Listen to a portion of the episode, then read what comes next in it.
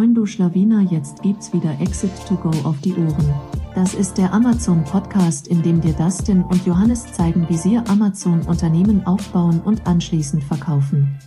Dieser Podcast wird unterstützt von Dragonflip. Dragonflip ist der führende Broker für E-Commerce-Brands.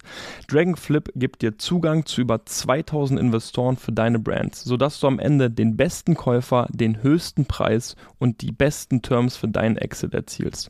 Und jetzt viel Spaß beim Podcast noch kurz Werbung für das Seller Barcamp in Berlin, welches am 25. November stattfindet.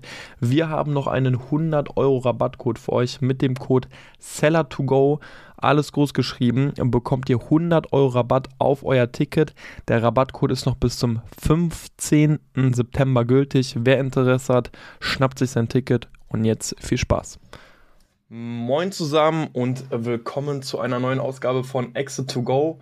Heute zu Gast Kevin Zirkel. Kevin Zirkel, Gründer von Venturi Run. Und ich bin mir sicher, der ein oder andere Zuhörer wird von dem Tool mittlerweile gehört haben. Aber Kevin wird uns heute nochmal ein bisschen mehr zeigen. Kevin ist selbst tatsächlich auch Amazon-Seller. Das heißt, wir werden so ein bisschen über seine Vergangenheit sprechen, aber dann vor allem übers Tool. Aber erstmal, moin Kevin. Ja, moin ihr zwei und moin äh, da draußen.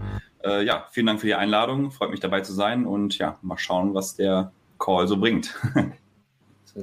Das freut uns auch und vielleicht magst du einfach mal kurz erzählen, wie, wie du damals zu FBA gekommen bist. Also du, du bist aktiver Seller noch und ja, wie deine Reise quasi begonnen hat. Ja, klar, gern, kann ich machen. Ähm, also ganz ursprünglich bin ich eigentlich Industriemechaniker gewesen, ähm, habe dann eine Ausbildung gemacht, war dann auch zwei Jahre im Außendienst ähm, habe dann aber gekündigt, um eigentlich Wirtschaftsingenieurwesen zu studieren. Und während des Studiums, äh, man kennt es vielleicht, äh, hat man ein bisschen mehr Zeit als in der normalen klassischen Arbeitswelt. Und mit meiner Freizeit habe ich dann so ein bisschen äh, ja, mich umgeschaut, was ich so machen kann und bin dann irgendwann auf ähm, ja, Affiliate-Marketing gestoßen. Also ich weiß nicht, die ein, einige kennen es vielleicht. Ich glaube, das ist so der klassische Einstieg im FBA-Bereich, äh, so Nischenseiten bauen und sowas. Und genau, damit habe ich angefangen, habe dann so eine E-Bike-Seite gebastelt und habe da auch ich glaube, zu Spitzenzeiten bis zu 1200 Euro im Monat mitverdient und dachte irgendwann, okay, warum denn fremde Produkte bewerben und nicht äh, eigene Produkte bewerben und verkaufen und die Marge dann auch noch mitnehmen. Äh, zumal das dann auch wieder mehr Spaß gemacht hat, eine neue Herausforderung äh, vor, ein, also vor den Augen zu haben.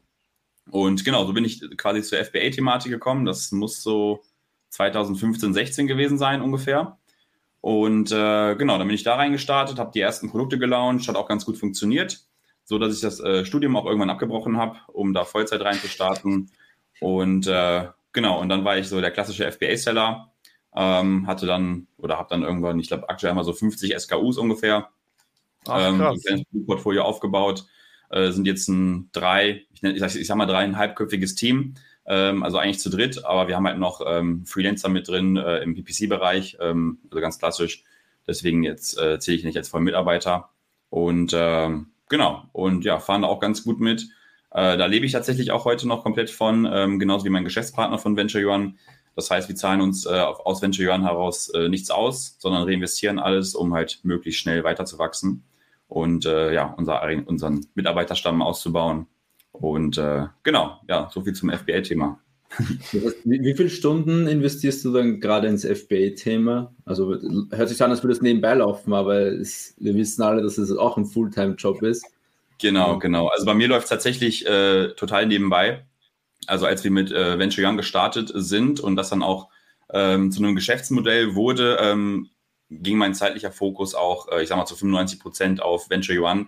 Äh, und so sieht es auch aktuell aus. Also ich mache nichts mehr operativ ähm, hin und wieder ein paar Calls und bei Entscheidungsfindung so ein bisschen unterstützen und beraten. Ähm, aber der Rest ist eigentlich an, ja, ans Team ausgelagert, damit ich halt maximalen Fokus für Venture One habe, weil ich denke mal, ihr kennt das, Fokus ist King. Und wenn man dann so zweigleisig fährt oder vielleicht noch ein paar mehr Produkt, äh, Projekte hat, dann ähm, geht zwangsläufig der Fokus verloren und dann äh, macht man alles ein bisschen, aber nicht so richtig. Und äh, davon wollte ich weg. Und deswegen dachte ich, entweder verkaufe ich mein FBA-Business oder ich versuche es äh, möglichst schnell komplett zu automatisieren, dass ich da nicht mehr so viel Zeit für investieren muss. Genau. Und bei mir ist es dann jetzt aktuell der zweite Weg geworden. Finde ich äh, gerade tatsächlich sehr, sehr spannend. Also ich hätte jetzt gar nicht gedacht, dass man, dass du dich da so dann komplett auch rausziehst. Ist es denn trotzdem so, dass du sagen würdest, dein Amazon-Geschäft wächst trotzdem noch oder guckt ihr einfach nur, dass das, was gerade ist, automatisiert weiterläuft? Ja, äh, genau das ist der Punkt. Also das Business ist halt stagniert. Ähm, also es ist nicht weiter gewachsen, äh, weil halt so, ich glaube, ich glaube, die Gründerpower einfach so ein bisschen gefehlt hat auch. Mhm.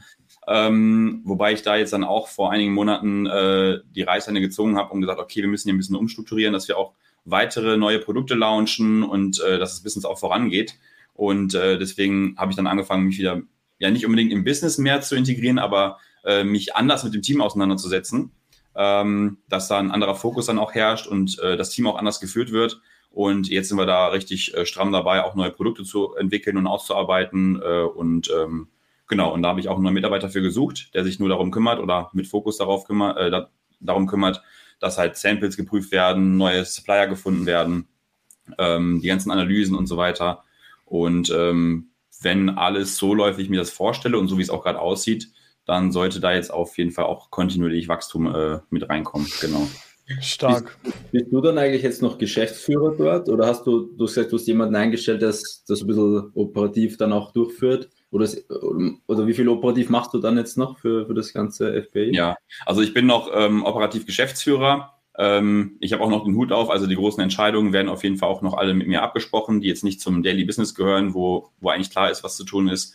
Ähm, ja, wir haben auch noch regelmäßige Calls und Meetings im Team, äh, wo Rücksprache gehalten wird. Und äh, genau, also ich bin da schon noch ähm, der Typ am Ende, der dann doch noch der erste oder der letzte Ansprechpartner ist äh, und die Entscheidung am Ende auch noch fällen wird. Genau. Mich würde noch sehr brennend interessieren, du hast gesagt, ihr seid ein dreieinhalbköpfiges Team. Ähm, wer war, also welche Position hast du als erstes abgegeben und wie sind die dreieinhalb Leute generell noch aufgeteilt jetzt?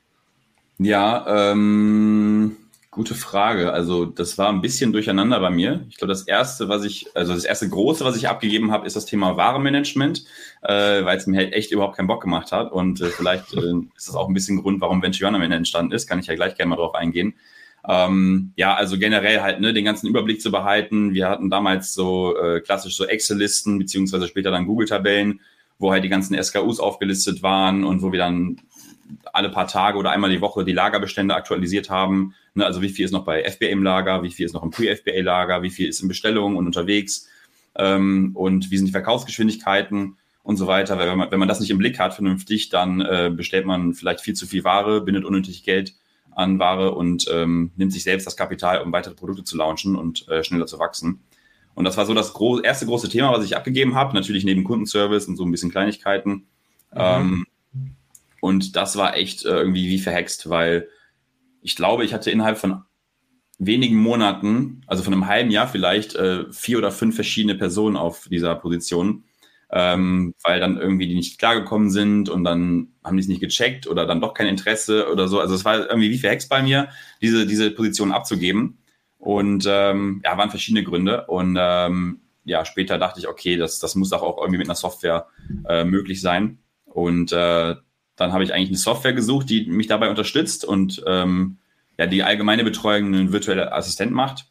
Und äh, ja, da gab es aber leider keine Software, die das so ähm, ja, abwickeln konnte, wie, wie ich mir das vorgestellt habe. Ähm, vor allem also wir sind ja alles Unternehmer und FBA-Seller und der Fokus bei den meisten, würde ich sagen, auch bei den, bei den Leuten, die jetzt vielleicht zuhören, liegt halt auch auf Automatisierung. Ne? Wir wollen ja unser Unternehmen maximal automatisieren und vor allem zuverlässig automatisieren, dass wir möglichst wenig operativ ähm, von diesen wieder langweiligen, wiederkehrenden Aufgaben machen müssen. Ne? Zum Beispiel diese Anlieferplanerstellung im Seller Central. Ne?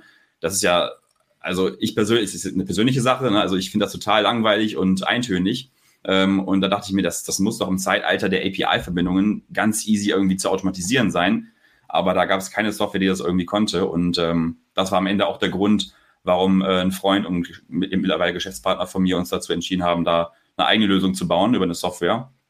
Das heißt jetzt, selbst wenn, also jetzt um so ein bisschen wieder zu Venture Run zurückzukehren, ähm, wir hatten gar nicht das Ziel, irgendwie ein Unternehmen, also ein SaaS-Business, also Software as a Service-Business zu bauen, äh, wo wir irgendwie Produkte oder Dienstleistungen verkaufen, sondern wir wollten einfach nur eine Softwarelösung, was wir jeweils bei uns im eigenen Business, äh, im FBA-Business nutzen konnten. Ne? Das also ist geil, wenn so ein, wenn, wenn so eine, wenn so ein SaaS-Unternehmen aus einem eigenen Pain entsteht, weil ich glaube, dann verstehst du, dann hast du die Kundenbrille ja mit am besten auch auf und äh, kannst natürlich die ganzen Painpoints am besten nachvollziehen. Jetzt wäre natürlich die Frage, habt ihr dann Warenmanagement trotzdem abgegeben oder macht das quasi bei euch dann einfach komplett Venture One? Ähm, Also damals hatte ich dann das Warenmanagement erstmal komplett abgegeben, wo es noch keine mhm. Software, also wo es Venture noch nicht dafür gab. Und das hatte dann ein Teilzeitmitarbeiter gemacht. Der hat, ich glaube, ich hatte damals ungefähr 40 SKUs, schätze ich mal. Der hatte, lass mich nicht lügen, so, ich schätze mal 20 bis 25 Stunden die Woche äh, dafür benötigt. Mhm. Ne, aber halt wirklich auf Premium-Niveau, das heißt wirklich die Lagerbestände regelmäßig tracken, die Verkaufsgeschwindigkeiten regelmäßig tracken, ne, weil wenn ich irgendwie mir heute die Verkaufsgeschwindigkeit, also die Sales pro Tag, mir notiere für eine SKU und ich gehe dann in einem halben Jahr, wenn ich nachbestellen möchte, von diesen alten Zahlen aus, ähm, dann ist es ja eine Katastrophe, wenn ich jetzt von 10 Sales ausgehe und äh, aufgrund Basis dieser Verkaufsgeschwindigkeit Ware nachbestelle und mittlerweile verkauft sich das Produkt, Produkt aber nur noch dreimal oder 20 Mal oder sowas, ne, dann bestelle ich ja komplett falsche Mengen. Das heißt, da war uns auch sehr wichtig, dass wir immer mit hochaktuellen Zahlen arbeiten und natürlich die ganze Supplier-Kommunikation und so war dann auch noch mit da drin. Und ja, wie gesagt, Teilzeitmitarbeiter, so 20 bis 25 Stunden für 40 SKUs war es bei uns. Und ja, der war dann sehr, sehr, sehr unzuverlässig irgendwann, äh, die Person. Und äh, zu dem gleichen Zeitpunkt war ungefähr Venture One äh, in der Alpha- oder Beta-Phase einsatzbereit. Und ähm, genau, das hat sich dann ein bisschen überschnitten, dass die Person dann äh, gegangen worden ist und äh, wir eventuell testen konnten. Und tatsächlich hat mir das Tool dann äh, komplett den Mitarbeiter erspart. Also das, was der Mitarbeiter 20 bis 25 Stunden die Woche gemacht hat, das habe ich dann mit ein paar Mausklicks alle paar Tage gemacht. Also das ist dann echt Wahnsinn gewesen. Und äh, da konnte Venturion bei weitem noch nicht so viel wie heute. Also das war dann schon ein Game Changer. Aber das klingt, das klingt ja so, als würde dir dieses Tool oder ähm, diese Software sehr, relativ schnell dann auch getestet haben und implementiert haben, oder? Oder wie ging das parallel oder hast du das gemacht oder hast du da den Geschäftspartner mehr als Programmierer? Ähm, ja, ähm, genau, also ein befreundeter Seller, ähm, der hat selber sein eigenes FBA-Business, was auch sehr erfolgreich äh, läuft, also auch im siebenstelligen Bereich. Und wir haben uns dann irgendwann zusammengetan und haben so ein bisschen gebrainstormt und so ein bisschen gewitzelt. Ne? So, ja, es müsste eine Software geben, die, die müsste eigentlich das und das können. Ne? Mhm. Und ähm, mein Geschäftspartner ist, ich will, ja, also mittlerweile ist er auf jeden Fall Programmierer, kann man so bezeichnen.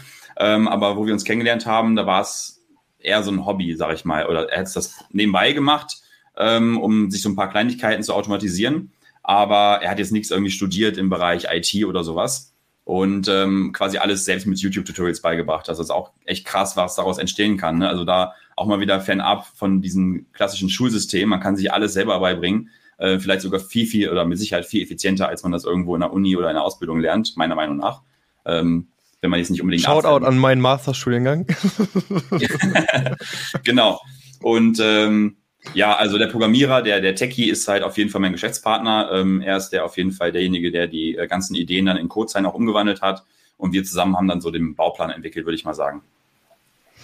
So nice. Okay, ich, ich würde auch gerne jetzt so schon tatsächlich langsam auch den Schlenker zu Ventury Run machen, aber die Frage, die mich tatsächlich noch wirklich interessiert, wie sieht jetzt deine Teamstruktur aus? Weil bei uns ist generell auch immer so ein Thema, so Mitarbeiter, ja, nein, weil derzeit managen wir noch alles zu zweit, deswegen würde mich noch ganz kurz mhm. interessieren, mhm. ähm, wo deine Leute sozusagen, an welchen Positionen die angestellt sind. Ja, also ähm, ich habe eine virtuelle Assistentin, also die würde man klassischerweise so bezeichnen, ist aber Vollzeit bei, äh, dabei, ähm, mhm. ist extrem zuverlässig und äh, kümmert sich mittlerweile um sehr viele Abteilungen, würde ich mal sagen. Das heißt, komplett Warenmanagement, wo ja nicht mehr allzu viel übrig bleibt, sondern nur so ein bisschen Supplier-Kommunikation und mit den Logistikern natürlich. Ähm, Kundenservice komplett, ähm, viele äh, Dokumente, also quasi die ganze Buchhaltung und so Belege vorsortieren für einen Steuerberater. Da nutzen wir natürlich auch dann Software wie Get My Invoices für äh, mhm. und sie schauen immer drüber, ob die ganzen ähm, ja, die ganzen Daten, die automatisiert ausgelesen werden, auch alle korrekt sind und dann auch an Datev-Unternehmen online übermittelt werden, ähm, beantwortet E-Mails und äh, Kundenanfragen im Seller Central. Und äh, das sind so die, die Hauptbereiche. Und ähm, dann haben wir noch einen, der jetzt quasi sich um das Wachstum kümmert. Ne? Das heißt, neue Produktideen finden, wobei ich da auch noch ein bisschen mit involviert bin, aber da ist man jetzt auch nicht tagtäglich dran. Ne? Man macht dann einmal eine mhm. große Liste, wo, wo ich dann auch Potenzial gesehen habe und äh, die habe ich dann dem Mitarbeiter weitergegeben. Er feilt dann weiter dann rum, macht dann die Analysen nach meinen Anleitungen. Also ich habe auch unendlich viele Videoanleitungen aufgenommen und äh, ja so Berichte geschrieben, quasi wie irgendwelche Sachen funktionieren, die wir auch dann im Team weiter immer ausarbeiten und immer auf den aktuellen Stand, äh, Stand halten. Und äh, genau, und der Mitarbeiter, der zweite Mitarbeiter kümmert sich jetzt quasi um das Wachstum, das heißt neue Produkte finden und ausarbeiten, analysieren, Keyword-Recherche, Listing-Erstellung ähm, und genau. Okay. Das heißt, sie sind schon deutschsprachig. Bitte? Das heißt, sie sind schon deutschsprachig, oder? Ja, klar, beide deutschsprachig, natürlich auch fließend Englisch. Okay. Und, äh, genau. Okay, cool, cool. Sweet. Ja gut, dann würde ich sagen, ähm, lass uns gerne den äh, Schlenker zu Venturi One machen. Äh, das Lustige ist, ähm, eine unserer ersten Podcast-Folgen, ich meine, wir sind jetzt auch noch nicht so lange auf dem Markt, war ähm, unsere sieben größten Fehler. Und einer der größten Fehler war auch, dass wir ähm, dass ich vor allem nicht frühzeitig Tools genutzt habe, um Dinge einfach zu automatisieren, weil in einem Amazon-Business ähm, wiederholen sich ja häufig viele Tasks, ja. die man definitiv automatisieren kann. Ähm, und da haben wir schon, das war eine der ersten Folgen gesagt, ja, und jetzt, es gibt auch noch so ein neues Tool, Venture Run, die müssen wir unbedingt auch mal im Podcast holen, das Tool müssen wir unbedingt mal ausprobieren. Ähm, und heute ist es dann soweit. Wir haben Venture Run bis heute noch nicht ausprobiert, wir hatten einmal kurz Zugang, aber irgendwie ja. war da wir haben auch schon eine Marke verkauft, dann waren so andere Dinge gerade irgendwie mitten im Raum und dann hatten wir es irgendwie nicht mehr ganz auf dem Schirm und jetzt liegt es gerade wieder so ein bisschen bei uns auf dem Schreibtisch. Deswegen freue ich mich auf jeden Fall jetzt nochmal tiefer ein bisschen einzutauchen. Ähm, magst du uns mal so einen groben Überblick geben, gerade was Venturing, Venturi One heute alles kann? Weil ich glaube, da hat sich ja bestimmt innerhalb eines Jahres, wo wir das letzte Mal uns das mal so angeschaut haben, bestimmt schon wieder viel getan, oder? Äh, ja, mit Sicherheit. Also bei uns kommt tatsächlich äh, ja, teilweise jede Woche irgendwelche neuen Updates, äh, teilweise kleiner, teilweise größer. Ähm, halt immer speziell, speziell auf Kundenwünsche ausgerichtet. Ne? Also dann kommen irgendwelche Fragen wie, hey, kannst du dieses und jenes Feature mal einbauen oder hier noch eine Übersicht und hier noch eine Funktion und ich möchte gerne eBay anbinden und Shopify und weiß ich nicht. Und so ist es dann halt wirklich auch über ein klassisches FBA-Tool hinausgewachsen, dass man es auch mittlerweile äh, sehr, sehr, sehr gut für FBM benutzen kann, aber auch für Multichannel ähm, E-Commerce, sage ich mal. Ne? Also ob es jetzt Shopify, eBay oder über Bilby dann auch andere Marktplätze wie Otto und so ist, man kann da schon echt einiges mitmachen. Und äh, unser Anspruch ist dann auch jetzt gerade im FBM-Bereich, dass wir FBM so einfach machen wie FBA. Ne? Also bei FBA mhm. schickst du ja Ware zu Amazon und hast nichts weiter damit zu tun. Äh, und mit unserer Software war es sowieso nur noch ein Mausklick auch, die ganzen Produkte zu Amazon zu senden und auch zu überlegen, quasi, welche Produkte muss ich denn jetzt auch in welcher Menge zu Amazon senden. Das nimmt dir die Software mittlerweile alles komplett ab. Und äh, wir bewegen uns jetzt mit großen Schritten in die Richtung, dass das auch für FBM genauso möglich ist. Das heißt, wenn man jetzt einen FBM-Fulfiller hat und hat ein anderes äh, Zwischenlager, dann äh, sagt die Venture auch, hey, du musst ein FBM-Lager bei Fulfiller XY jetzt so und so viel auffüllen.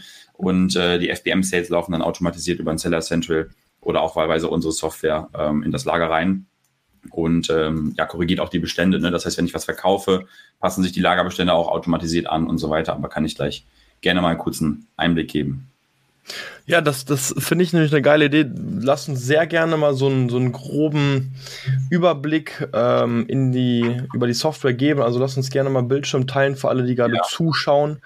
Ähm, da können wir jetzt einfach mal einen Einblick in Inventory One bekommen. Genau, ich schaue mal gerade. So, kann man meinen Bildschirm sehen? Yes. Ja. Genau. Also für alle, die jetzt im Podcast zuhören, ähm, ich glaube, ihr wisst ja alle, dass dann bei YouTube auch ein Video hochgeladen wird. Falls sich jetzt hier ein paar fragen, hä, wo kann ich das jetzt sehen? ähm, genau.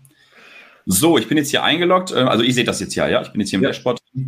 Ähm, Genau, das Tool ist mittlerweile relativ umfangreich geworden, ähm, aber laut Feedback jetzt nicht unbedingt auf Kosten der intuitiven Bedienung. Ich starte einfach mal mit, ähm, mit der Gesamtübersicht. Das heißt, wenn ich jetzt hier auf den zweiten Hauptmenüpunkt klicke, dann sehen wir die aktuelle Bestandsübersicht und das äh, ja, ist ziemlich ähnlich zu meiner ehemaligen Excel-Liste, nur mit dem Vorteil, dass die ganzen Felder hier automatisiert äh, ausgefüllt werden. Und ich glaube, das ist ja recht selbsterklärend. Ne? Das heißt, wir sehen jetzt hier in den verschiedenen Zeilen äh, die ganzen Produkte und SKUs. Ähm, wenn Produkte zusammengehören, wie jetzt hier diese T-Shirts als Parent und das sind hier verschiedene Childs, die verschiedenen Farben, dann wird das hier auch zusammengruppiert, dass man ja einen schönen Überblick hat. Und ähm, hier in der zweiten oder eher gesagt dritten äh, Spalte sehen wir halt die gewichteten Verkaufszahlen. Das heißt, hier das rote T-Shirt zum Beispiel verkauft sich aktuell 10,8 Mal am Tag. Die Zahlen kommen dann wirklich direkt von Amazon. Wir analysieren die letzten zwölf Monate der Historie und äh, können auch verschiedene Zeiträume unterschiedlich gewichten. Da gehe ich mal nicht so stark jetzt drauf ein. Ist auf jeden Fall sehr, sehr zuverlässig und kann man sich bei Bedarf auch individualisieren. Und mhm. genau, hier sind jetzt 10,8 Sales am Tag. Ich kann mir das Ganze auch pro Woche oder Monat hier anzeigen lassen äh, je nachdem, wie man es lieber mag. Und genau, ich springe mal hier ein bisschen weiter. Hier haben wir nämlich den FBA-Bestand. Äh, kann man meinen Mauszeiger eigentlich sehen hier? Ja. ja. Okay, perfekt. Hier ist der FBA-Bestand. Das heißt, wir sehen hier live quasi über die API äh, zu Amazon, wie viele Einheiten sich bei Amazon ähm, ja, befinden. Bei dem grünen T-Shirt sind es jetzt hier 93 Einheiten. Wenn ich hier draufklicke, sieht es auch genauso aus äh, wie im Seller Central. Die Daten bekommen wir alle über die API. Ne? Also falls Einheiten unverkäuflich sind, reserviert oder im Wareneingang, wie auch immer. Auch wenn Ware gerade unterwegs ist zu Amazon, weil wir kürzlich eine FBA-Einsendung gemacht haben, dann sehen wir hier diese grüne Zahl. Das heißt, wir haben jetzt hier bei dem roten T-Shirt 134 Einheiten im Lager in Schwarz und hier die rote, äh, die grüne Zahl äh, sagt dann, okay, 248 Einheiten äh, sind unterwegs äh, ins Amazon-Lager. Das heißt, 160 sind hier versandt, wenn man hier genau das sich aufsplitten lassen möchte und 78 werden gerade empfangen. Und genau, das heißt, man hat hier einen sehr guten Überblick. Und da wir halt die Bestände live kennen, wir bestellen, äh, kennen auch die Verkaufsgeschwindigkeit der Produkte, so können wir auch ganz easy sagen und ausrechnen, wie die voraussichtliche FBA-Lagerreichweite ist. Ja, bei dem Beispiel mit dem roten T-Shirt in 35,7 Tage sind wir voraussichtlich out of stock. Ähm, und das ist halt auch eine Information, womit das Tool auch weiterrechnet, ähm, wann welche Produkte wie oft äh, zu Amazon gesendet werden müssen oder wann was nachbestellt werden muss. Beispiel haben wir jetzt hier das schwarze T-Shirt, da sagt Venture One uns, äh, dass 112 Einheiten zu Amazon gesendet werden sollten. Ich kann jetzt hier draufklicken und wir zeigen euch auch dann ganz transparent, wie wir denn auf diese 112 Einheiten kommen. Hier ist dann der Rechenweg, ne? vier Sales pro Tag mal 28 äh, Tage Zielreichweite. Das kann man in den Einstellungen festlegen. Ergibt dann die 112 Einheiten. Aktuell haben wir nichts im Lager. Deswegen müssen wir die Differenz 0 zwischen, also zwischen 0 und 112 komplett zu Amazon senden. Das ist jetzt so die einfache Methode. Den, den Bestand ja, Johnny zuerst gerne. Eine kurze Frage und zwar bezüglich dem FBM-Bestand. Also ihr habt ja, glaube ich, manche Schnittstellen direkt zu den FBM, also zu, zu den Logistikern. Woher weiß ich denn oder wo sehe ich, welche Partner ihr habt? Oder habt ihr fast zu allen eine direkte Schnittstelle? Oder was ist, wenn ich keine habe? Kann ich das dann manuell irgendwo eintragen oder uploaden? Ja, genau. Also man kann sich so viele Warenlager hier einpflegen, wie man möchte. Dafür klicke ich jetzt hier einfach mal auf Warenlagerverwaltung. Und hier kann man dann oben rechts einfach Warenlager hinzufügen, also ein eigenes Warenlager, FBM-Warenlager, Pre-FBA-Warenlager, was auch immer. Das kann man erstmal alles ohne eine Schnittstelle zu einem Logistiker machen, wobei wir auch schon ein paar Schnittstellen haben, wie Backhaus Logistics zum Beispiel, äh, Unican und so weiter, sind auch schon in Planung beziehungsweise in Arbeit, äh, dass es vollautomatisiert funktioniert. Aber das ist auch so gar kein Problem. Das heißt, man kann hier, wenn man eine Purchase Order erstellt, kann ich gleich mal zeigen, ähm, kann man die Ware direkt beim Logistiker einbuchen. Wir können mal vielleicht einfach äh, mal die Uses Cases durchspielen. Ähm, ich würde dann nämlich die FBM-Frage kurz hinten anstellen, damit das äh, einen roten Faden hat, würde ich sagen. Das heißt, wir haben ja alle möglichen Daten. Ähm, da will ich jetzt mal nicht allzu sehr drauf eingehen. Also wir haben hier die Bestände beim Logistiker. Wenn ich hier draufklicke, sehe ich auch genau, aus welcher Order kommen denn hier diese Bestände, die ich äh, bei den entsprechenden Logistikern noch verfügbar habe. Und wenn ich jetzt äh, morgens aufstehe und meine erste Tätigkeit ist, hey, ich muss mal schauen, ob äh, ich Produkte zu Amazon senden muss und wenn ja, wie viele, dann äh, klicke ich normalerweise einfach hier auf das Dashboard und sehe hier oben schon die erste Kennzahl empfohlene FBA-Einsendung, 5 SKUs. Da kann ich dann einfach draufklicken und ich sehe, dass die Produkte, die ich einsenden soll, sich bei diesem Logistiker hier befinden. Ich klicke hier einfach äh, mal auf die 5 SKUs drauf und dann generiert mir Venture Yuan schon eine Übersicht, welche Produkte ich in welchen Mengen zu Amazon senden sollte. Und da VentureYuan ja auch die Stückzahl pro Karton kennt, ähm, sagt VentureYuan nicht einfach die Stückzahl und du musst irgendwas manuell ausfüllen, sondern wir berechnen direkt die Anzahl der, also die richtige Anzahl der Kartons, die zu Amazon gehen sollten. Ähm, das heißt, äh, einsenden sollten wir normalerweise 112 Einheiten, aber da sich 20 Stück hier bei den schwarzen T-Shirts in einer Kiste befinden, runden wir natürlich auf die nächste volle Kiste auf, weil niemand will 5,78 Kisten oder sowas zu Amazon senden. Und so kann man sich das komplett individualisieren, was uns auch wichtig war. Ne? Das heißt, ich kann jetzt hier einfach äh, Produkte auch wieder rauslöschen, ne? indem ich hier einfach auf Löschen klicke. Ich kann neue SKUs hinzufügen, die ich dann einfach hier oben rechts äh, auswählen kann. Und das Gute ist, ähm, hier sind auch nur die Produkte verfügbar, die auch wirklich bei meinem Logistiker am Lager sind. Ja, das heißt, ich kann, äh, habe schon mal eine Fehlerquelle vermieden, indem ich nichts einsenden kann, was nicht wirklich auch physisch vorhanden ist. Und dann kann ich auch die Anzahl der Kisten ändern, die ich zu Amazon senden möchte. Und äh, genau, hier oben sehe ich nochmal eine Übersicht von welchem Logistiker, über welchen Versandpartner, in mhm. welches Fulfillment Center geht das. Das heißt, ich kann ja auch draufklicken und sagen, ich möchte das lieber mit UPS, DHL, Palettenanlieferung, wie auch immer, äh, DPD und so verschicken. Und wenn das alles passt, dann kann ich hier oben sagen, Sendung bestätigen. Ne, also das, was ich hier eingestellt habe oder was Venture Run vor eingestellt hat, wird bestätigt und hier kommt dann eine Übersicht Das heißt, äh, wie viele Anlieferpläne würde jetzt äh, in, im Seller Center erstellt werden? In diesem Beispiel zwei. Warum? Weil ich jetzt zwei verschiedene Parents einsenden möchte. Einmal T-Shirts und einmal diese Sonnensegel. Und ich habe im Backend eingestellt, dass ich pro Parent, also pro Produktgruppe, einen eigenen Anlieferplan im Seller Center haben möchte, um hier auch noch einen besseren Überblick zu haben. Jetzt kann ich hier einfach auf in Amazon erstellen klicken und das war's. Also wenn das jetzt meine einzige Aufgabe des Tages war, dann könnte ich jetzt Feierabend machen ähm, das läuft auch serverseitig, das heißt, ich kann jetzt auch den PC ausschalten, das äh, wird nicht unterbrochen. Hier sieht man schon, dass die FBA-Anlieferpläne gerade erstellt worden sind. Und jetzt äh, werden die Daten wie Kartonmaße und so weiter ausgefüllt und ich kann jetzt hier eigentlich Feierabend machen. Genau. Sehr nice. Ganz kurze Frage, weil jetzt habe ich gesehen, da waren quasi die SKUs und da war hinterlegt, wie viele Einheiten pro Karton quasi immer verpackt sind. Jetzt mal angenommen, man hat unterschiedliche Kartons, also ist natürlich unvorteilhaft, aber könnte man das auch alles hinterlegen, wenn man pro SKU mehrere ja. unterschiedliche Kartongrößen hat, das wäre alles kein Thema, ja? Ja, genau, das ist gar kein Problem. Okay. Ähm, der manuelle Weg, also bevor man irgendwas einsenden kann, muss man ja normalerweise irgendwie Venture Run erstmal sagen, hey, ich habe hier irgendwas im Lager, also du musst irgendwie eine Lieferantenbestellung durchführen.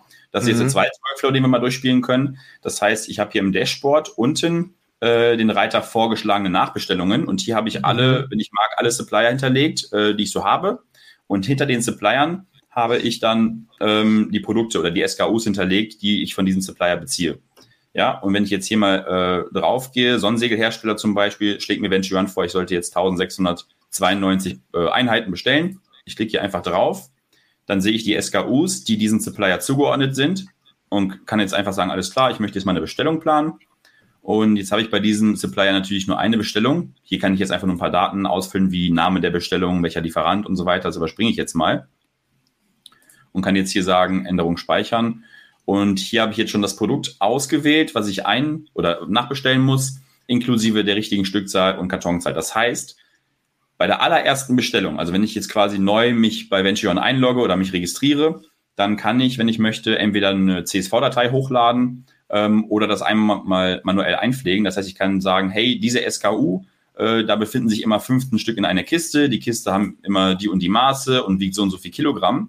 Und das ist auch eine Empfehlung von mir, weil wir wollen ja Prozesse automatisieren und wir können am besten automatisieren, wenn wir standardisieren. Das heißt, mhm. dass jedes Produkt eine vorgefertigte oder eine, eine Sollabmessungen hat für, eine, für einen Umkarton quasi und auch immer die gleiche Stückzeit pro Karton.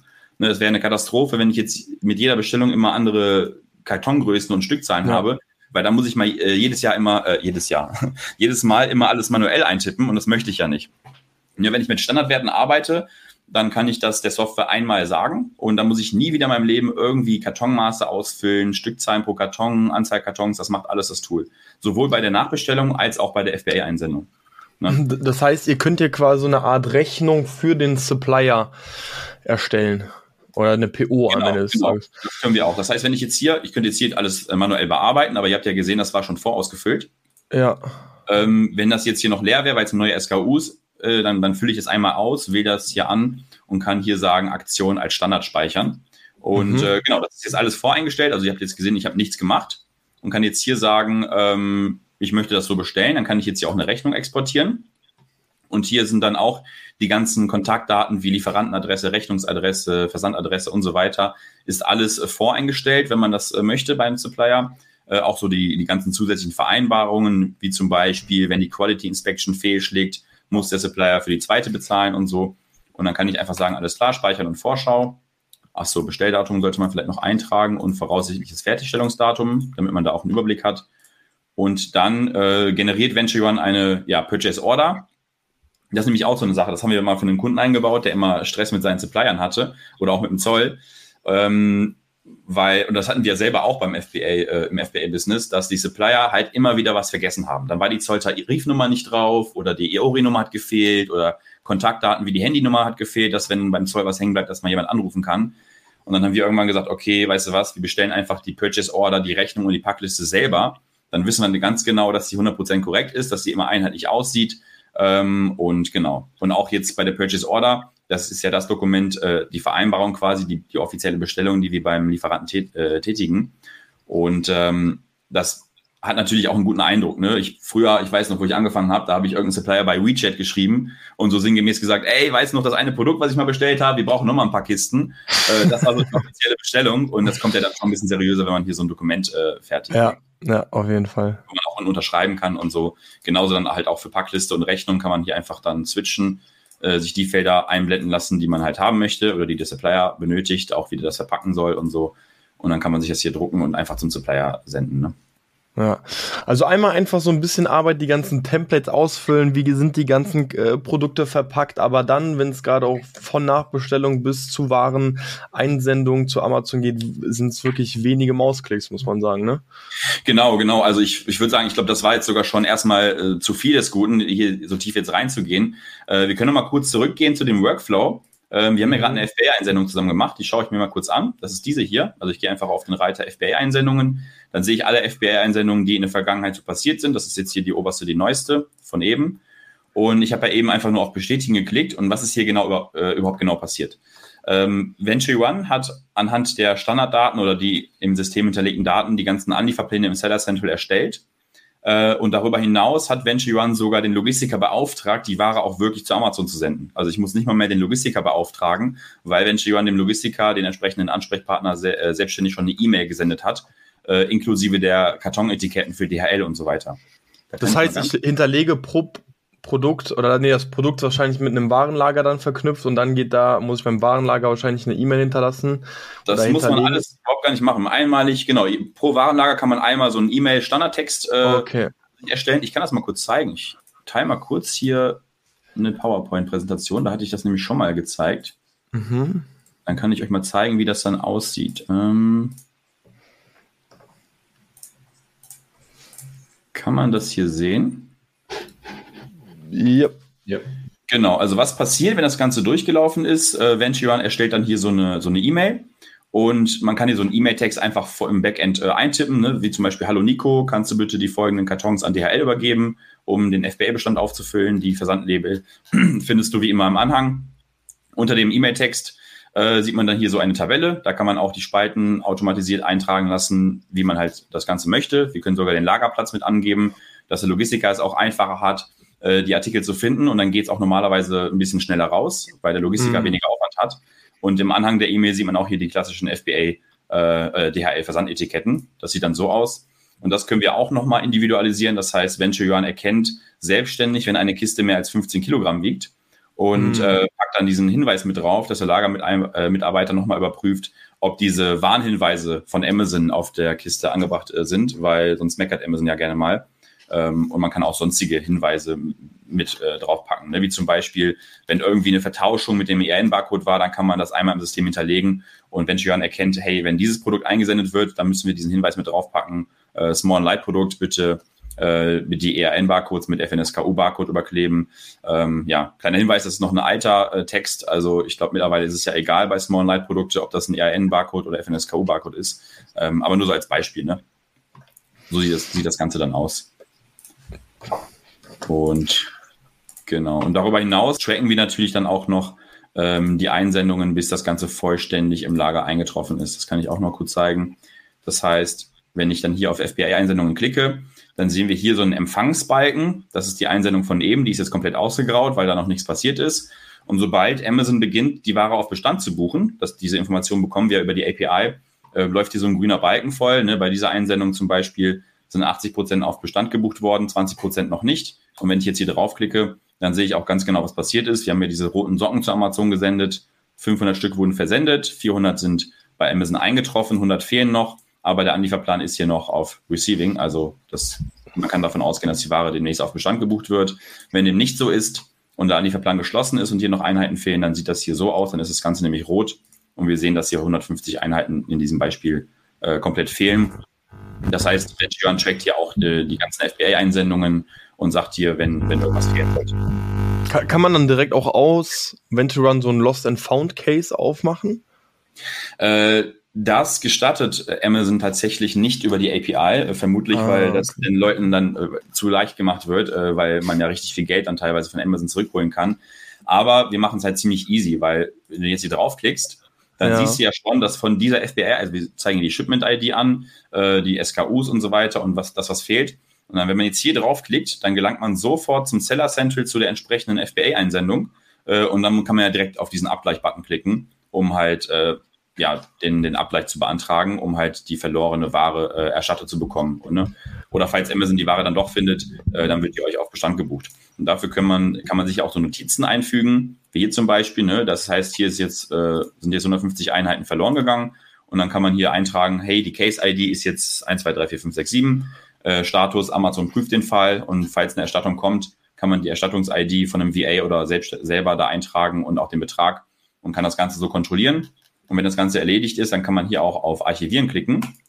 Und das kann ich auch empfehlen für die FBR-Einsendungen, die 100% vollständig eingebucht worden sind. Äh, dann kann man nämlich diese Übersicht hier auch perfekt wie so eine To-Do-Liste sehen. Ne? Äh, jede mhm. Einsendung, die nicht erstattet worden ist, falls was fehlt oder die nicht 100% auf Empfangen ist, ähm, dann muss ich noch irgendwie warten oder irgendwas tun. Und alles andere kann ich hier archivieren und dann sehe ich hier oben rechts die archivierten Einsendungen ähm, und habe hier eine saubere, cleane Übersicht äh, und weiß, wo ich noch darauf achten muss, ähm, ja, ob das auch wirklich dann vollständig eingebucht wird. Ne? Ja. Macht das Ganze ein bisschen einfacher. Ich, ich hätte eine Frage zu, zum Onboarding. Also sagen wir, wir haben 50 SKUs. Wie lange oder was ist, was glaubst du, wie lange braucht man, um die ganzen Stammdaten zu hinterlegen? Also hast du da so einen Schnitt? Das geht wirklich extrem schnell. Also eigentlich muss man nur einmal eine Purchase Order machen und das geht garantiert schneller als äh, ohne so eine Software oder unsere Software. Ähm, und wenn man das einmal gemacht hat, ähm, wir können es ja mal durchspielen. Ne? Ich mache jetzt hier eine Lieferantenbestellung. Äh, das erste Mal mache ich das jetzt nicht automatisiert, äh, sondern komplett manuell.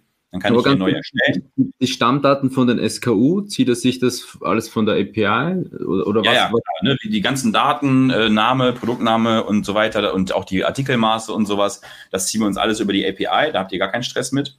Ähm, und wenn man jetzt das erste Mal so eine Bestellung anlegt, wie zum Beispiel Test, und ich sage jetzt, hey, das geht ins, in Standardwarenlager, ne, Beispiel Logistika, der Rest ist jetzt erstmal egal, dann erstelle ich hier diese Bestellung und habe jetzt hier erstmal eine leere Tabelle. Und jetzt sage ich, gut, jetzt habe ich hier eine Order, die ich platzieren möchte. Also im besten Fall schreibe ich nicht Test rein, sondern wir machen das zum Beispiel so, Purchase Order, dann schreiben wir das Jahr rein, 2022 und dann 0001 für die erste Bestellung des Jahres. Ne? Und dann, äh, weiß ich nicht, Sonnensegelbestellung.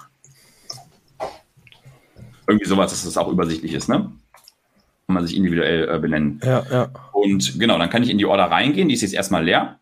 Und dann kann ich hier oben einfach Produkte hinzufügen und kann jetzt sagen, hey, ich möchte jetzt in dieser Order die Kaffeetassen bestellen und äh, weiß ich nicht, hier so eine Knoblauchpresse und so ein cooles Bügeleisen und drücke dann hier auf Fertig. Und jetzt sieht man, hier sind die ganzen Kartonmaße und so schon vorausgefüllt. Ähm, Wenn es nicht vorausgefüllt ist, dann kann ich hier einfach reingeben und das einmal eintippen. Ne? Zum Beispiel bei dem Sonnensegel sind es immer in dieser Bestellung jetzt 15 Stück. Ähm, und die Maße sind 25 mal 35 mal 44. Das Kartongewicht ist 14 Kilogramm. Und ähm, man kann auch den Kaufpreis hier eintragen, zum Beispiel 1,9 US-Dollar. Und wenn man das gemacht hat, dann kann ich das Produkt einfach markieren und dann auf Aktionen. Und dann kann ich hier zum Beispiel auswählen, äh, ausgewählte Kartonmaße als Standard setzen. Mhm, ja, und wenn okay. ich das Produkt beim nächsten Mal hinzufüge oder wenn es automatisiert hinzugefügt ist, dann werden diese Daten hier vorausgefüllt. Dann muss ich die nie wieder eintragen. Das heißt, so, sofern sich die Kartondaten nicht ändern, wie Stückzahl oder Maße, äh, muss ich die in meinem Leben nur noch einmal eintragen und dann habe ich damit nie, nie, wieder was zu tun. Sweet. Genau. Ich, ich, ja. Ich glaube, ihr, ihr, habt ja noch eine spannende Funktion bezüglich dem Forecasting oder generell Planung, oder? Also bei der Absicht. Ja, genau, das kann ich äh, auch einmal zeigen. Ähm, bei den Sonnensegeln ist es ja klar, das ist natürlich ein sehr saisonales Produkt hier. Und ähm, dafür eignen sich natürlich die erweiterte Vorhersagen oder das Forecasting, was du gerade erwähnt hast. Das heißt, ich klicke hier einfach mal drauf und dann schauen wir mal, ob das lädt. Das ist jetzt hier mein Demokonto. Ich hoffe, es funktioniert. Jawohl. Ja. Ähm, genau. Und das hier ist die Forecasting-Funktion. Was sehen wir hier? In dem oberen Graphen ähm, sehen wir auf der X-Achse hier von links nach rechts die Zeit in Monaten und auf der Y-Achse hier ähm, links sehen wir die Anzahl der Verkäufe. Das heißt, hier oben in der, in, in der Mitte hier, dieser rote Balken, das ist heute, beziehungsweise der aktuelle Monat. Links davon sind zwölf Monate äh, die Vergangenheit und rechts davon sind die nächsten zwölf Monate für die Zukunft. Und dieser blaue Graph hier zeigt die echten Verkaufszahlen der letzten zwölf Monate an, äh, die wir direkt vom, von Amazon empfangen haben. Also selbst wenn du dich heute einloggst ähm, und du wartest dann, bis Amazon über die API die Daten bereitgestellt hat, äh, dann siehst du tatsächlich in die, die letzten zwölf Monate deine Verkaufszahlen von diesem Produkt, falls das Produkt schon länger existiert. Und ähm, dann siehst du auch schön diese äh, Saisonalitätskurve. Ne? Das heißt, man sieht hier im Winter verkauft man fast nichts, im Sommer geht's nach oben. Und genau das können wir auch in die Zukunft spiegeln für die nächsten zwölf Monate. Bereinigen diesen Graph sogar noch out of stock. Das heißt, wenn du an gewissen Tagen out of stock warst und deswegen oder an gewissen Monaten out of stock warst und deine Sales deswegen geringer waren, ähm, können wir das trotzdem korrigieren. Wie viel Sales hättest du gehabt, wenn du nicht out of stock gewesen wärst? Wie, wie bereinigt er das? Also nimmt er da den Schnitt? Also wenn ich jetzt eine Woche out of stock war, zum Beispiel? Wie? Genau, der schaut sich einfach, also wir erkennen dann, wie viele Tage warst du out of stock und äh, dann in Dreisatz quasi rechnen wir das hoch. Ne? Das heißt, ah, wenn du jetzt äh, 1000 Sales in einem Monat hattest, wo du nur 15 Tage on Stock warst, also nur die Hälfte äh, on Stock warst, ähm, dann ist ja klar, dass wenn du 1000 Sales mit nur zwei Wochen, dass du quasi normalerweise 2000 Sales machen würdest, ja. wenn du den ganzen Monat ähm, Lagerbestand ja. hättest. Ne? Mhm. Okay. Ähm, genau. Jetzt ganz vereinfacht gesagt. Ne? Ähm, genau, und hier mit der blauen Linie kannst du auch so ein bisschen forecasten, kannst du auch gerne noch auf Monatsbasis so ein bisschen anpassen, indem du die Regler hier einfach verschiebst. Äh, das ist schon praktisch. Diese kleine Zahl, ne, wie viel Sales du da in Erwartung hast. Äh, falls jetzt irgendwie ja Prime Day an dem Monat ist oder sowas, dann kann man die Sales-Prognose ein bisschen nach oben schrauben. Hier unten sehen wir den Lagerbestand, ne, also auf der X-Achse wieder die, die einzelnen Tage, also die Zeit. Und hier nach oben gehen dann halt, äh, ist, geht dann der Lagerbestand. Und wir sehen dann heute zum Beispiel, 2. August haben wir noch 1000, was ist es, 1687 Einheiten im Lager.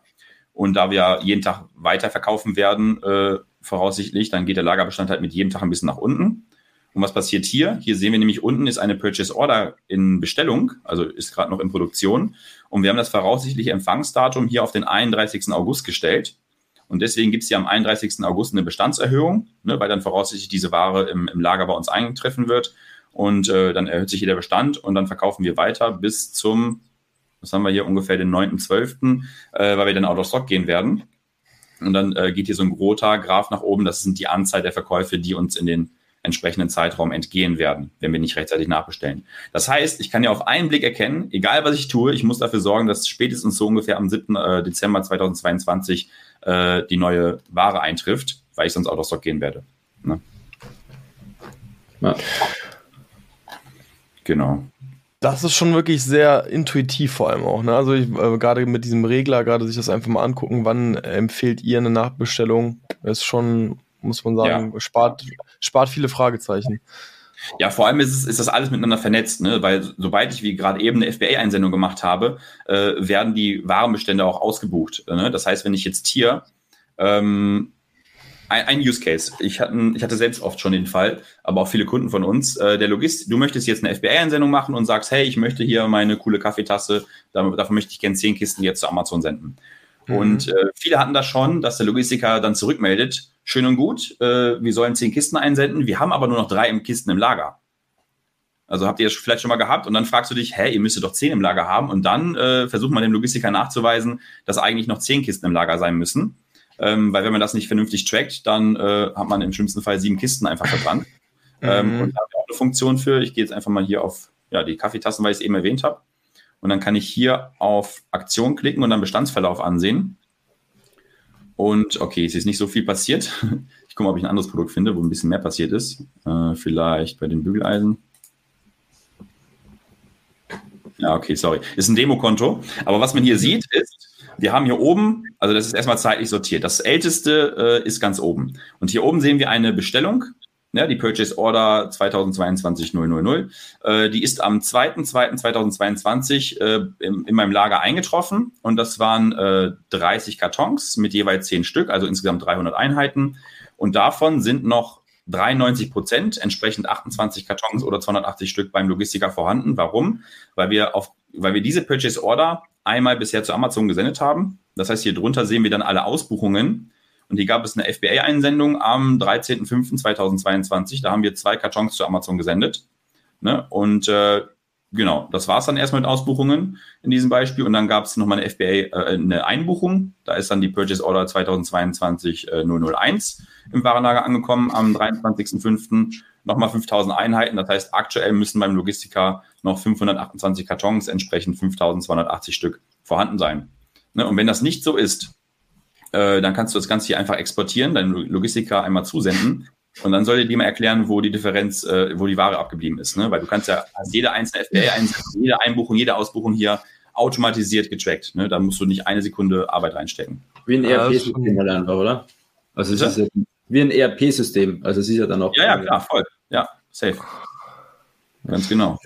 Ja. Ist schon, schon spannend, weil, also ich erkenne uns einfach äh, bei, bei vielen Tasks mit einer manuellen Excel einfach. Also gerade auch so Warenbestand, äh, das wird auf jeden Fall noch äh, händisch getrackt und dann, äh, wie ist gerade der aktuelle Warenbestand, ähm, immer mal eine PDF ab und genau. zu schicken, weil du, das, das Problem bei ganz vielen Logistikern ist ja ganz einfach, du, du hast häufig ja keinen keinen Zugang. Die ersten Fulfillment-Dienstleister bieten dir vielleicht einen Zentralzugang oder einen JTL an, aber ganz, ganz viele haben ja gar nichts. Du musst anfragen und dann schicken die dir irgendwann mal was rüber. Und wie aktuell das ist, dann kannst du es halt entgegenrechnen. So, aber ne, so hat man auch gerade die Vergangenheit ziemlich übersichtlich aufgelistet und man kann eigentlich recht schnell überschauen, wie viel denn wirklich noch da sein müsste. Ne? Das ist schon wirklich ein ganz, ganz großer Vorteil, gerade wenn es wirklich mal darum geht, Ware zu finden, die eigentlich da sein müsste.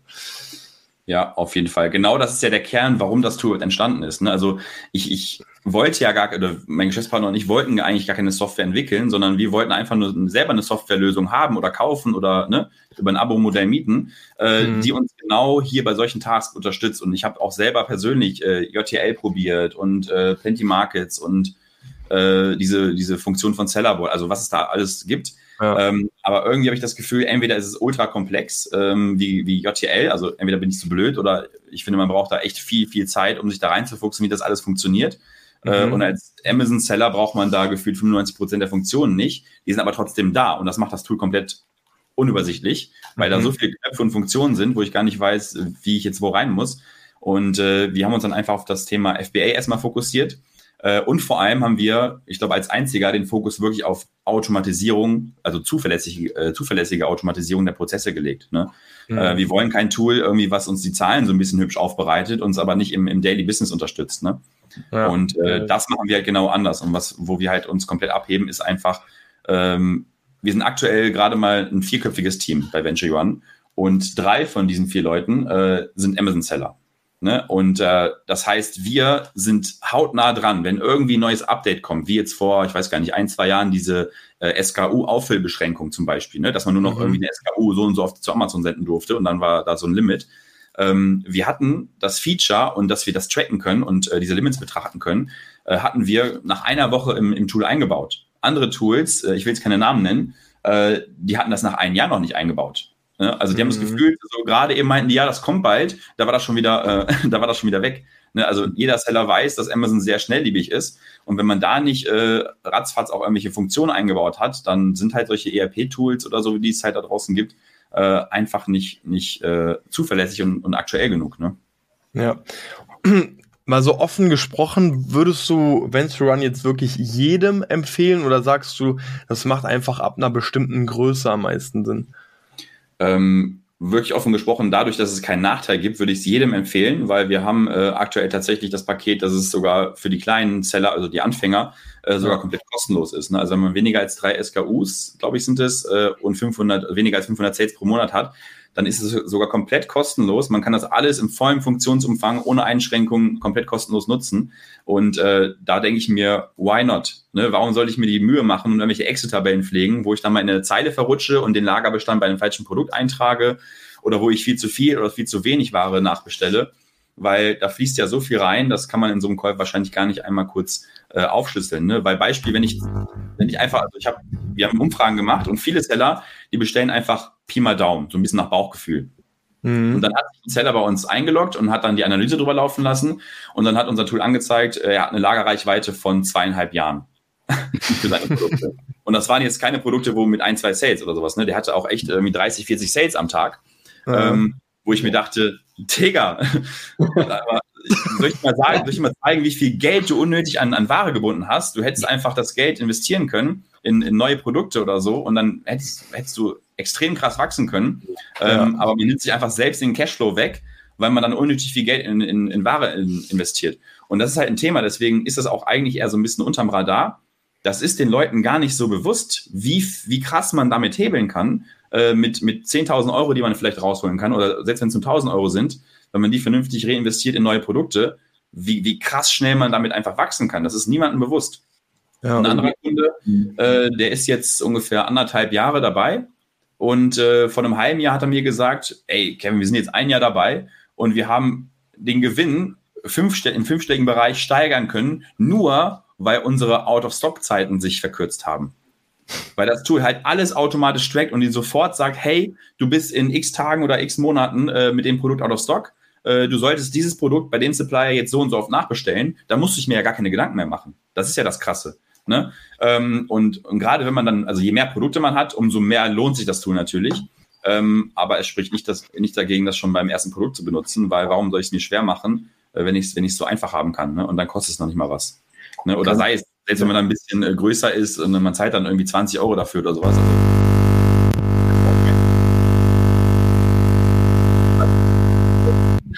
Hört ihr das auch?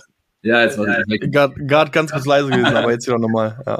Kann, ja. kann, kannst du vielleicht Churn, auf Churn-Gründe eingehen? Also, das ist ja bei euch sicher eine, auf Churn-Gründe, also Gründe, warum dann Kunden bei euch dann das Produkt oder die Software nicht mehr verwenden. Also nach zwei Monaten eben sagen, okay, ähm, sie verwenden es jetzt doch nicht. Was sind so typische Gründe, warum dann ein FBA-Seller entscheidet, es doch nicht zu verwenden? Weil es klingt doch irgendwie zu gut, so 30 Euro oder 80 Euro pro Monat zu zahlen. Ähm, Was sind so typische Gründe, warum dann ein FBA-Seller vielleicht dann doch ähm, sagt, nee, ähm, mach, verwenden wir es doch nicht?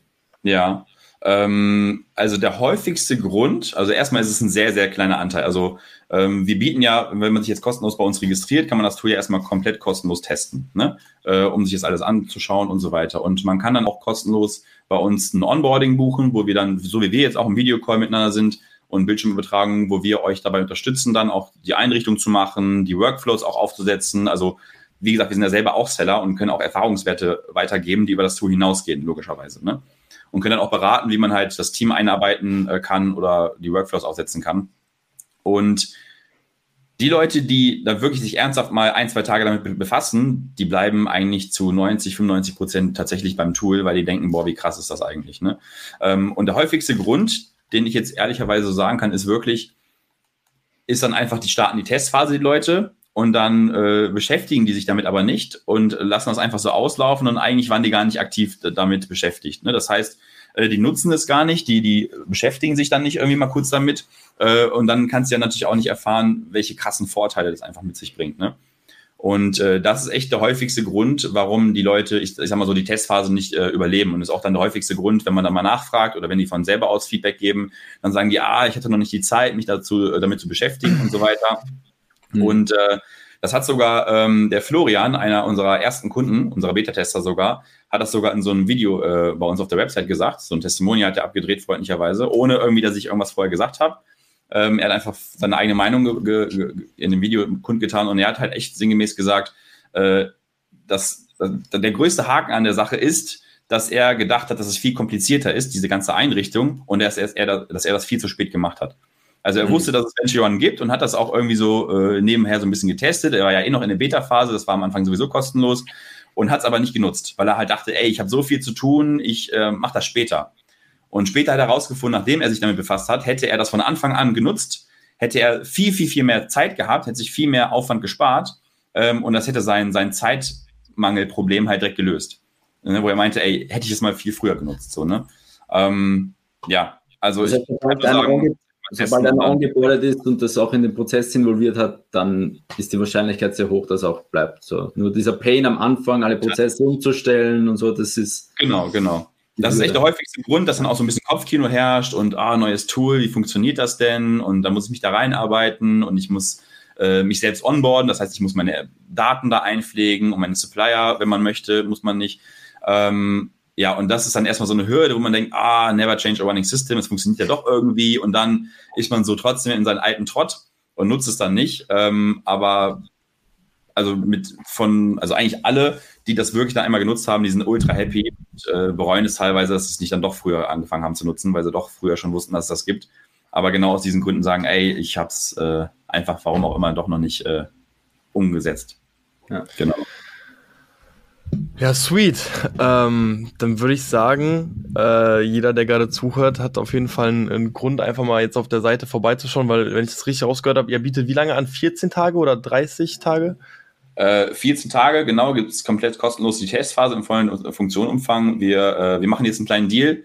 Äh, für ja. jeder, der von euch kommt, der sagt einfach, wenn er sich angemeldet hat, man kann ja bei uns einfach in den, in den Chat schreiben, äh, der sagt einfach, dass er von euch kommt und äh, ich packe auf die 14 Tage nochmal quasi 16 oder 17 Tage drauf, also runde auf den vollen Monat auf, dass alle, die durch euch kommen, ähm, ja einfach komplett einen ganzen Monat das ganze Tool komplett kostenlos testen können, weil das ist es ja, was ich sage. Ne? Es, es gibt da kaum Kunden, die irgendwie unhappy sind. Und wenn, dann ist es irgendwie, sind es so mega, mega Spezialfälle, die eine eigene Produktion haben und noch zig andere Kanäle haben und noch B2B und Offline, äh, wo das Tool halt noch nicht so ganz mithalten kann. Aber für jeden klassischen FBA-Seller, ich will eigentlich schon fast sagen klassischen E-Commerce-Seller, äh, ist das Tool mittlerweile äh, auf jeden Fall die Lösung, weil diese ganzen Gründe, warum Leute nicht bei uns geblieben sind oder diese ganzen Feature-Requests haben wir alle umgesetzt mittlerweile, dass man halt auch zig Marktplätze anbinden kann und so weiter. Das heißt, also wir, wir versuchen immer mehr die Gründe zu nehmen, warum man das Tool nicht weiter nutzen sollte. Ne? Und wie gesagt, wenn das jemand von euch ähm, testen möchte, einfach Bescheid sagen, ähm, dass er hier von Exit to Go kommt und dann äh, runde ich gerne für euch auf 30 Tage auf und dann könnt ihr es einfach ohne Risiko mal testen und euch selbst ein Bild machen, weil ich will jetzt hier gar nicht so viel versprechen. Macht euch einfach selbst ein Bild und äh, dann könnt ihr selber entscheiden, ob ihr das weiter nutzen wollt oder nicht. Sweet, das ist doch mal ein äh, Ansporn und ein kleines Geschenk für die Community. Also einfach sagen, von Exit to Go 30 Tage kostenlos testen, ist doch auf jeden Fall ein Deal und dann kann man immer noch gucken, ob es das ist oder eben nicht. Und ich ja. muss sagen, ich finde es ja mega krass von euch, dass ihr generell sagt, drei SKUs war es, glaube ich, und bis zu 500 Sales, dann ist es generell kostenlos. Schon genau. smart, dann äh, jemanden, der gerade so anfängt, noch so klein ist, dann so schon anfangen zu binden. Sehr, sehr, gefällt mir auf jeden Fall sehr, sehr gut. Hm. Ähm, aber jetzt. Ja, ich, ja. Der Hintergrund von diesem Deal war einfach, dass, dass wir uns überlegt haben, hey, wir waren ja auch irgendwo, wir, wir sind ja selber auch Seller und haben auch irgendwann mal angefangen. Ne? Und äh, ich weiß halt noch, wie es war, wenn man halt noch kaum Umsätze hat, kaum Deckungsbeitrag hat, da, ah, jetzt hier ein paar Euro für ein Tool und da wieder irgendwie und dann, ah, ich mache das doch lieber selber. Mhm. Und ich mhm. denke einfach, ey, dieses Argument nehme ich dir jetzt, damit du einfach von Anfang an dein Warenmanagement richtig äh, machst, also vernünftig machst und halt mega deine, deine Fehler da äh, vorbeugst, dass da einfach nichts passiert, damit du da einfach ähm, ja die besseren Möglichkeiten hast, äh, richtig schön durchzustarten und dich auf die wesentlichen Dinge zu konzentri äh, konzentrieren kannst. Ne? Das heißt, äh, Produktentwicklung, geile Produkte machen mit einer geilen Qualität, äh, launchen und so weiter, das sind so die Kernthemen. Äh, weil Warenmanagement kann man mittlerweile auf jeden Fall zum sehr, sehr großen Teil automatisieren. Jo, dann, dann haben wir es, glaube ich, oder? Dann, dann haben wir es, ja. Also, äh, vielen, vielen Dank für das äh, Angebot. Wie gesagt, wir schreiben alles nochmal in die Beschreibung rein. Jeder, der jetzt Interesse hat, einfach ähm, auf den Link klicken. Wir verlinken die Seite unten. Kann man dich oder kann man euch irgendwie noch persönlich äh, erreichen? Sollen wir noch eine E-Mail unten reintun? Ähm, ja, klar, gern. Also ich habe angefangen, so ein bisschen auf LinkedIn aktiv zu sein. So habt äh, sind wir aufeinander auch aufmerksam geworden. Ne? Also ich glaube, da hattet ihr mich dann auch angeschrieben. Ähm, und sonst einfach auf der Website. Wir haben auch für die Leute, die jetzt keine Kunden sind oder sich nicht eingeloggt haben, äh, unten rechts einfach so eine Chat-Funktion. Da kann man einfach draufklicken und äh, kann auch so einfach Fragen stellen. Äh, oder kam auch schon öfter vor, dass dann Fragen direkt an mich gerichtet worden sind. Dann einfach gut sagen, hey, ich habe noch mal eine Frage an Kevin, äh, bitte weiterleiten und dann ähm, fliegt mir das auf meinen Schreibtisch quasi und dann antworte ich euch auch gerne persönlich. Perfekt, gut. Äh, Johnny, hast du sonst noch etwas?